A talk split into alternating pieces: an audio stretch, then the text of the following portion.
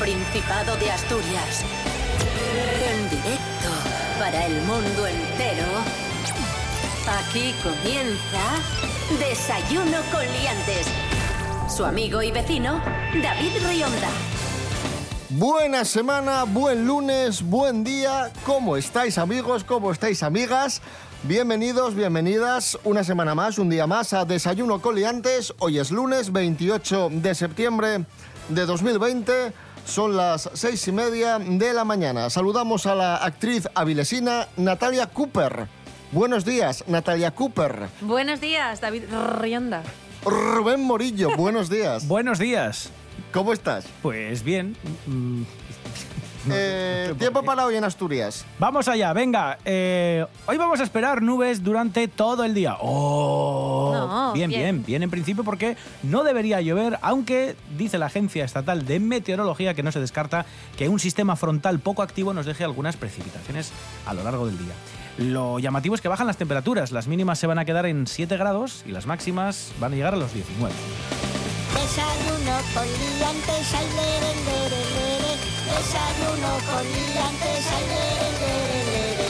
Desayuno con liantes, ay, lere, lere, lere. Desayuno con liantes, ay, lere, lere, lere.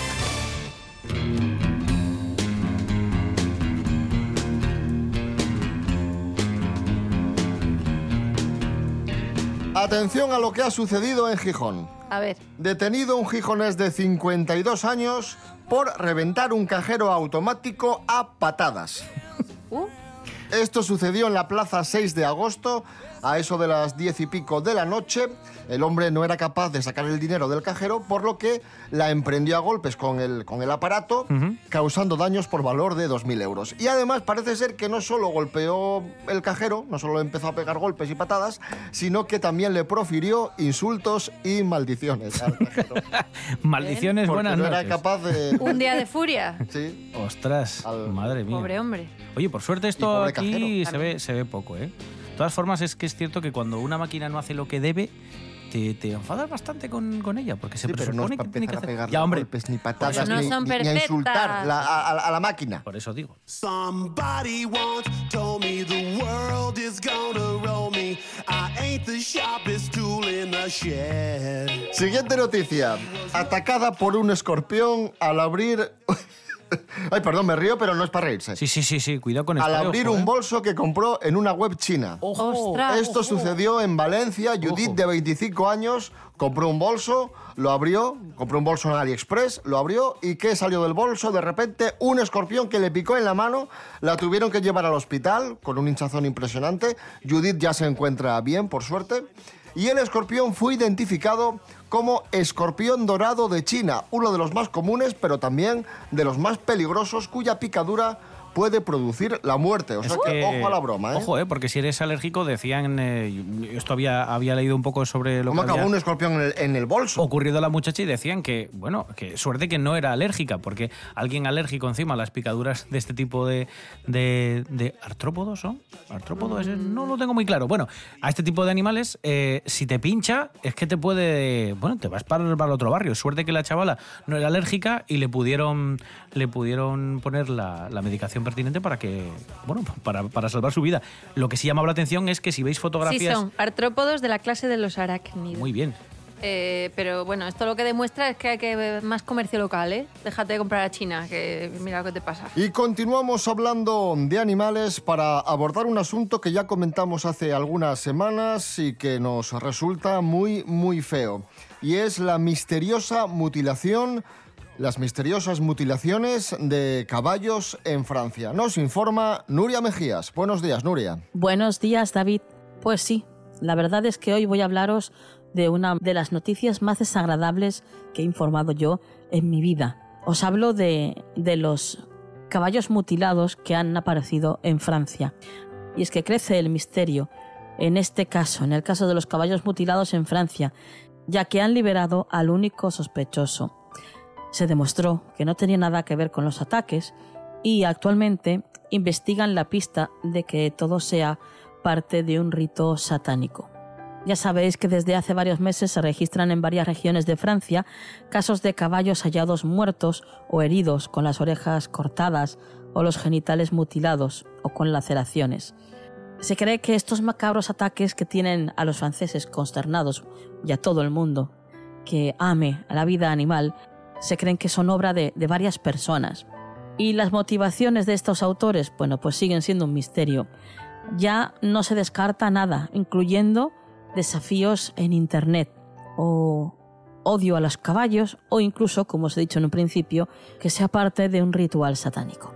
Así que las investigaciones se multiplican por todo el país y la Gendarmería ha ofrecido investigadores especializados en derivas sectarias para tratar de abordar todas las conjeturas. Así que estaremos pendientes a ver cómo se resuelve esta noticia y esperemos que se resuelva pronto y cojan lo antes posible a estos monstruos. Que tengáis un buen día.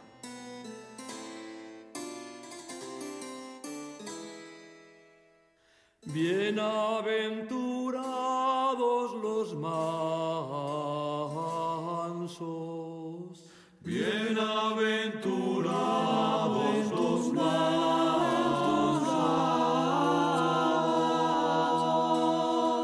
porque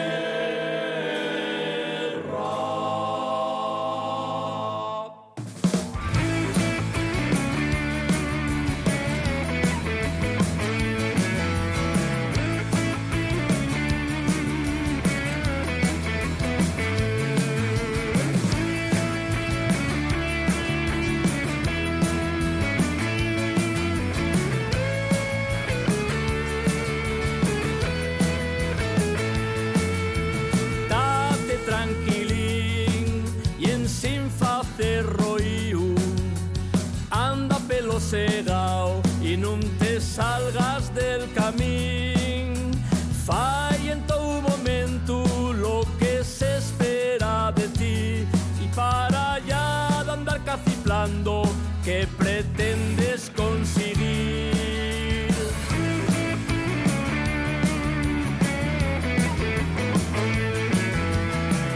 Ahí sonaban los berrones, bienaventurados los mansos. Y a continuación, y miedo me da, vamos a hablar de pornografía y del mal ejemplo que la pornografía Ah. eh, da a los jóvenes. Vaya. Por lo siguiente, cuéntanos, Rubén Morillo. Sí, una encuesta de Save the Children señala que el 53% de los niños tiene el primer contacto con algún contenido explícito, sexual, evidentemente, entre los 6 y los 12 años. La Es ONG... decir, que, que ya pillan alguna imagen, Eso ya es. ven alguna fotografía, ¿no? Y dicen desde, desde la ONG que la educación afectivo-sexual obligatoria en los colegios es primordial y clave Claro. para, para, bueno, para atajar este tipo de, de situaciones y para- sobre todo para explicar a los chavales qué es eso. El estudio alerta de que la pornografía disponible de forma gratuita en Internet influye negativamente en el desarrollo personal de estos chavales y refuerza las conductas de riesgo basadas sobre todo en la sumisión de la mujer frente al Claro, hombre. pues es que esto hay que hablarlo en casa y hay que hablarlo en el Claro. cole. Digo yo, primero en casa, vaya. O sea, primero en casa, explícale al niño que no pasa nada, no es un tema que no se pueda comentar. no Eso sé. para empezar. Y luego también frustra a muchos adolescentes Pues sí. que, que se piensan que sus, primeros, sus primeras experiencias sexuales van a ser como lo que ven en las películas, que no deja de ser una cosa pues bastante fantasiosa, ¿no? Y esto es lo que opina el monologuista avilesino Santi Robles sobre la nefasta influencia de la pornografía en nuestros jóvenes. Cosas que no interesan. A lo mejor deberíamos pensar que igual el desastre que somos en todo lo que tiene que ver con sexo puede que tenga que ver con el hecho de que mucha de la información que tenemos al respecto la sacamos de películas como clases de pintura para ponerla dura. Igual, igual el, el libro de naturales de sexto de en el que dibujaste un montón de cosas raras y le pusiste bigote a todas las fotos, igual ahí tenías más información que, que en el fontanero, su mujer y otras cosas de meter. Igual, ¿eh? O sea, por lo menos a lo mejor tenías información de verdad sobre con- de qué está hecha una persona, por ejemplo. Cosas que no interesan.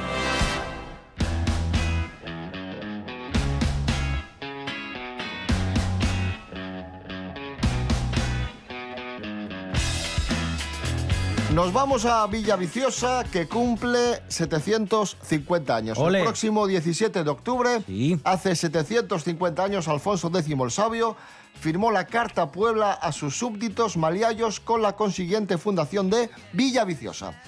El próximo 17 de octubre de este año se va a presentar un nuevo matasellos especial junto con el sello de una exposición que conmemora estos 750 años de Villaviciosa. No solo eso, también se va a presentar un libro que recoge los documentos fundacionales de la villa y durante todo este año, lo que queda de año, va a haber conferencias, otra exposición documental y visitas virtuales medievales para conocer un poco la historia de Villaviciosa, que como digo, Qué chula, ¿eh? cumple 750 años. Qué bonito Villaviciosa. Qué bonito, sí. sí, señor. Un aplauso para Villaviciosa. Para Sandra Bullock. 750 años. Muy bien, con Bill Pullman en aquella película. ¿Qué? Sandra Bullock. Que también hay que darle una Que se le va, David, que se le ya, va. ya, es la no- Mientras perdemos. dormías, La perdemos, la perdemos. Ah, que ella quedaba... Eso, tú Claro. la bola. Sí, que, Que se quedaba queda en inconsciente. comas. y luego era una cosa romántica. y luego era sí. el amor. Es Sí. que ves, esas no, esas tú no, ¿eh? Tú más las otras.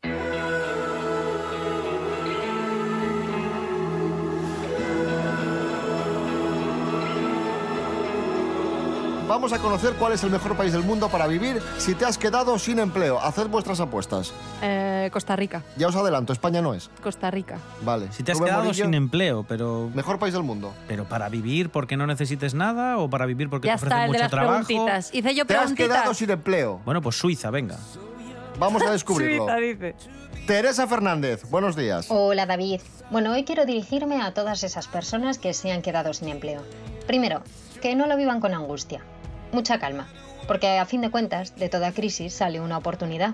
Eso sí, una oportunidad que va a haber que buscarse fuera de España. Concretamente en Suecia, porque este país es el mejor del mundo para vivir si te quedas sin trabajo gracias a un sistema diseñado específicamente para que logres avanzar en el mercado laboral.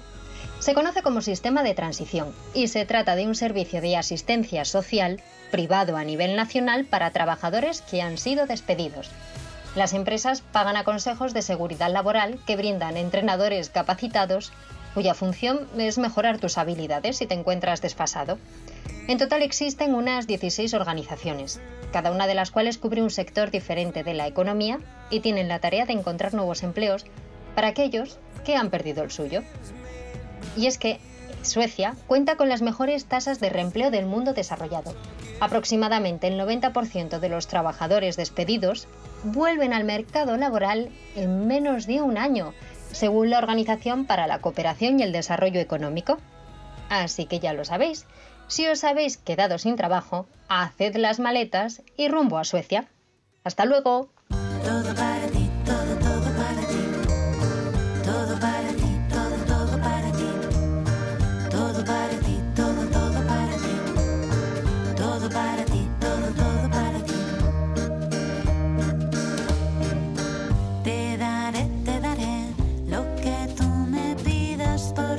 Ti. Descolgaré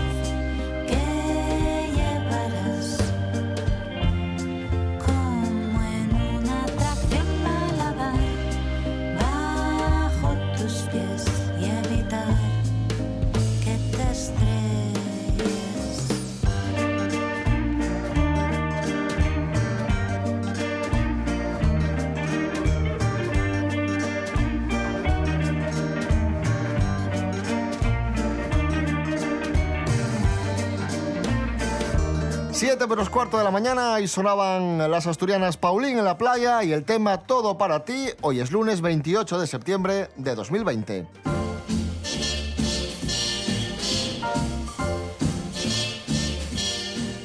A continuación, en Desayuno Coliantes, noticias de gastronomía, empieza la temporada de setas, nos habla de ello Carlos Herrera. Qué rico las setas. Sí. El revuelto de setas. Vamos el allá. cachopo de setas me gusta mucho. mucho. Las setas al ajillo. con gambas. Las- La cazuelina que te Señoras, ponen de barro con señores, setas buenos días. Me La alegro. camiseta, el helado. Ahí están David Rionda y Natalia Cooper hablando por encima del presentador Siempre. para joder el ritmo radiofónico. ¿eh? Es lo que tiene ser un inútil. ¿eh? Bueno, pues yo estoy aquí hoy para efectivamente hablarles de la gastronomía de esta época, en concreto de las setas. No sé si saben ustedes que las setas no son ni animales ni plantas. ¿Saben Hongos, son hongos. Son hongos. Uno ¿quién va a de los cinco animal? reinos animales. ¡Cállese, coño! que están hablando aquí los profesionales. Pero ¿cómo va a Sí. pensar alguien que la seta es un animal? Bueno, pero es que tampoco es una planta. Y hay quien puede pensar que es una planta. Y no, no es ni planta ni animal, porque Ni es uno de los cinco reinos que ya sabe usted, de los seres vivos. Es más, es básicamente entre una mezcla entre una levadura y un moho, para que usted vea. ¿eh? Bueno, les hablo. ¿Saben ustedes que la seta son directamente los genitales de los hongos? Mm, Si no lo saben, piénselo cuando las coman, ¿eh? qué gracioso, Carlos. Bueno, vamos allá. Las trufas, que son tan aclamadas, también son setas. En ¿Las de este caso, chocolate? que están enterradas. ¿eh? La Las que blanca, cogen los cerdos. la taber magnatum o la negra, la tuber melanosporum, ¿eh? que son muy famosas. Muy famosas. Bueno, que sepan más cositas de las setas, que son riquísimas. Ahí vivía David el Nomo. ¿eh? Que algunas vivía en un árbol. setas... Es verdad. Algunas setas... En una seta yo creo que vivían los pitufos. Ah, es verdad. Sí, sí, sí, sí. Las setas, algunas caminan, ¿eh? y dirán ustedes, esto es algo que ha tomado usted alucinógeno. No, caminan. Y van en coche en el Mario Kart. forman una especie de masas de plastilina que se desplazan según allá buscando la sombra y las zonas húmedas. ¿no? Bueno, es una característica de la seta. Bueno, eh, voy a cerrar con algo que tienen que saber y que seguramente hayan visto a la gente que recolecta y es que van con cestitas de mimbre. Las setas. Sí, la gente que Ah, la gente recolecta no las setas. setas Es que me sabe imaginar una seta con un brazo. y- setas de mimbre. ¿eh? Y dirán ustedes, ¿por qué setas, eh, ¿Por qué? setas ¿Por de mimbre y no bolsas de plástico, por ejemplo?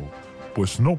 Se utiliza la cesta de mimbre por una razón ecológica y es que ayudas, mientras llevas las setas, a que se suelten las esporas y así el año que viene vuelve a haber setas. Qué bien. Si la llevas en una bolsa, esas esporas se quedan dentro de la bolsa y no caen al suelo.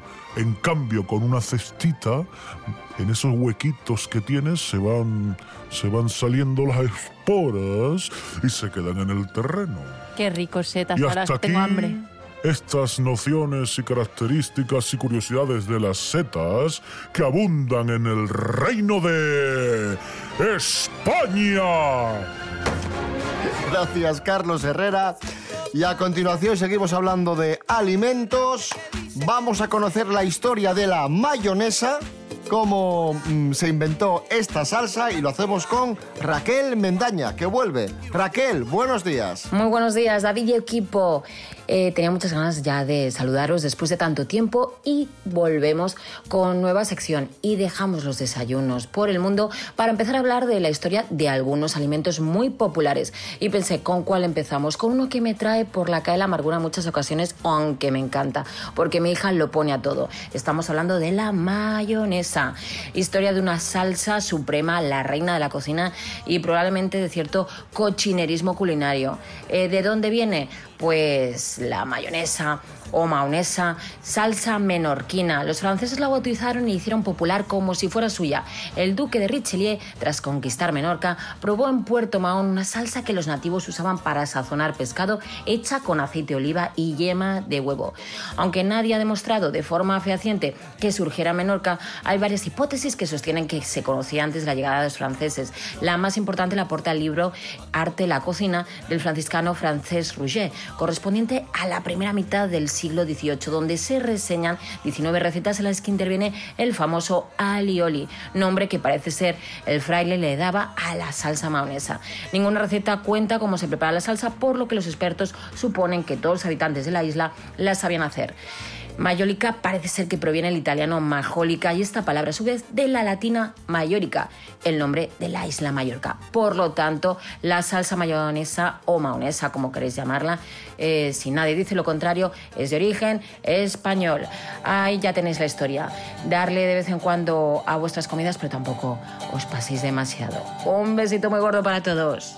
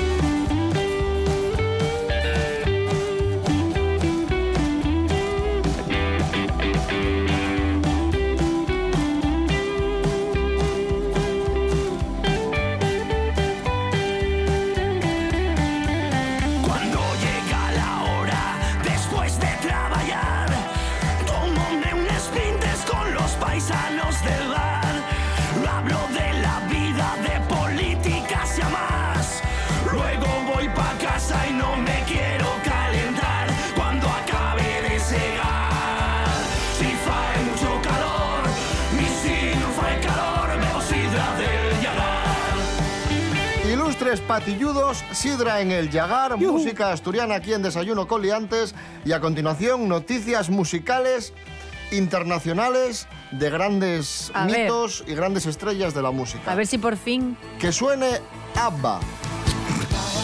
¿Por qué? ¿Qué, qué tienes en contra de ABBA? Joder, de verdad, nunca, ¿eh? Nunca ¿Pero qué noticia pasa? musical que me interesa. ¿Pero qué pasa con ABBA? Nada, ¿Qué tienes nada. en contra de ABBA? Nada. Vuelve, vuelve en forma de holograma. Ay, amigo.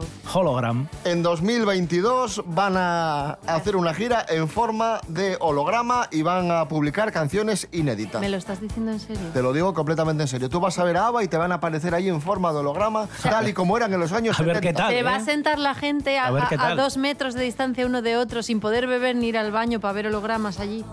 Van a ¿En ver a, serio? a ABBA en holograma. Parece que no tengo ilusión a esta Ni- noticia. nada.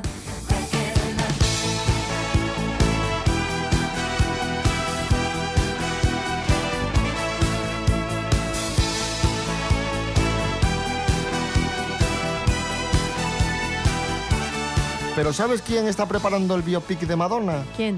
Madonna. Ah, bueno. Madonna se lo va a está, hacer li- ella. está liderando el proyecto. ¿No Rubén se lo hace Morillo. Guy Ritchie? Va a asumir Cuéntanos. todos los roles, Madonna. Va a ser escritora, directora y protagonista. Joder. Ah, protagonista también. Sí, sí, sí, va a sí, hacer sí. un Mel Gibson, me Sí, va a grabar esta película con Uy, que igual la rejuvenecen digitalmente. A ver, a ver, a ver. Sí, porque de lo otro... Miedo, miedo me da. Sí, una película que va a grabar con la Universal, Universal Studios, eh, sobre su carrera musical de cinco décadas. El proyecto está confirmado y, bueno, pues nada, va a narrar la vida de, de esta artista que llegó en la década de los 70 a la ciudad de Nueva York, donde se sumergió en la escena underground hasta que conoció un éxito de masas en el que se ha mantenido con infinitas reinvenciones. Para Me escribir La, Mar- de- la Marta Sánchez estadounidense. Por Me favor, gusta ¿eh? lo de la Por escena. favor.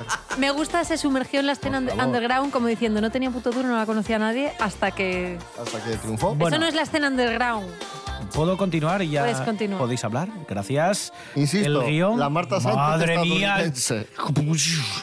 Eh, para escribir el guion, Madonna. Madonna está trabajando con Diablo Cody, ganadora del Oscar por Juno, con quien eh, había subido varias imágenes ya estos días en redes sociales que anticipaban este proyecto. Pero me que gusta mucho participar. Mira, mamá, vengo con mi novia. ¿Cómo se llama tu novia, hijo? Diablo. Diablo Cody.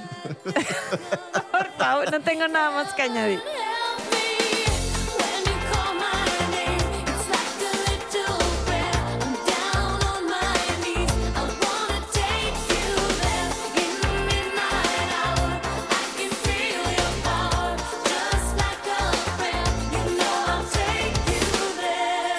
Vamos con la última noticia. Hablamos de Dani Martín, que ha denunciado con cachondeo que alguien le ha suplantado en Tinder.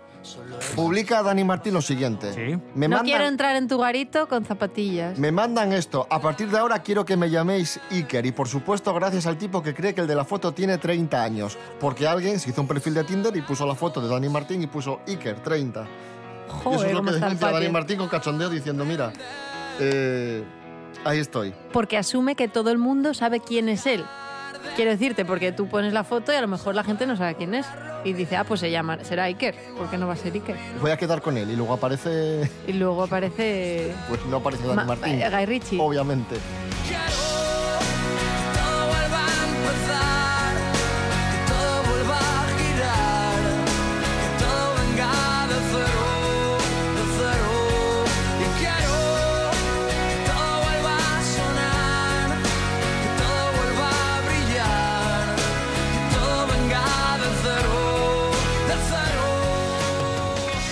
Hoy es el Día Mundial por el Derecho al Aborto y cerramos el programa de hoy haciéndonos eco de una reivindicación feminista que tendrá lugar hoy mismo en Gijón, una reivindicación que ha puesto en marcha la plataforma feminista de Asturias.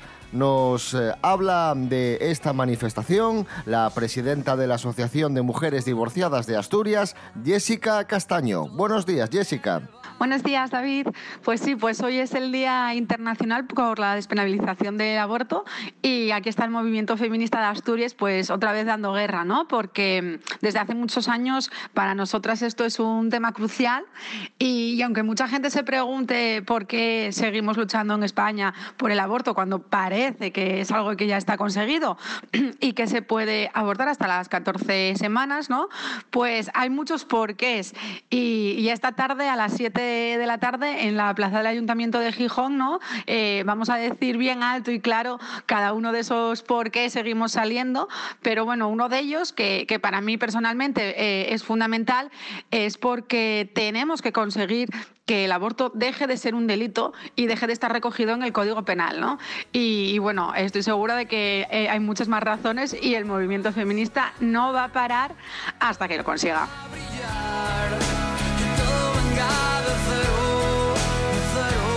Nos vamos, amigos, amigas. Mañana más y mejor. ¿A dónde nos vamos? Eh, a, a casa. No, de Bueno, seguimos trabajando en, en el programa de mañana, que mañana volvemos a las seis y media de la mañana, aquí a Desayuno con Liantes. ¿En qué, Rubén Morillo, le pregunto a Nat- Natalia? No, no, no, no. Sí, sí, sí. No, no. Lo digo ¿Dónde yo, estamos, lo digo yo, lo digo Cooper, yo. disponibles en Internet? ¿Dónde nos Mira. pueden ver? En eh, Tinder, en LinkedIn, página web de la Casa Real. Ay, mira, por la favor. Desayunoconliantes.com, rtpa.es, Radio a la Carta, en eh, el resto de redes sociales, Facebook, Instagram, etcétera, etcétera, y la app Radio Player. Mira, eso se me olvidaba. Y mañana a las seis y media. Muy bien. De la Pues mañana aquí. Lo que decía yo. Ay, ay, que me da algo.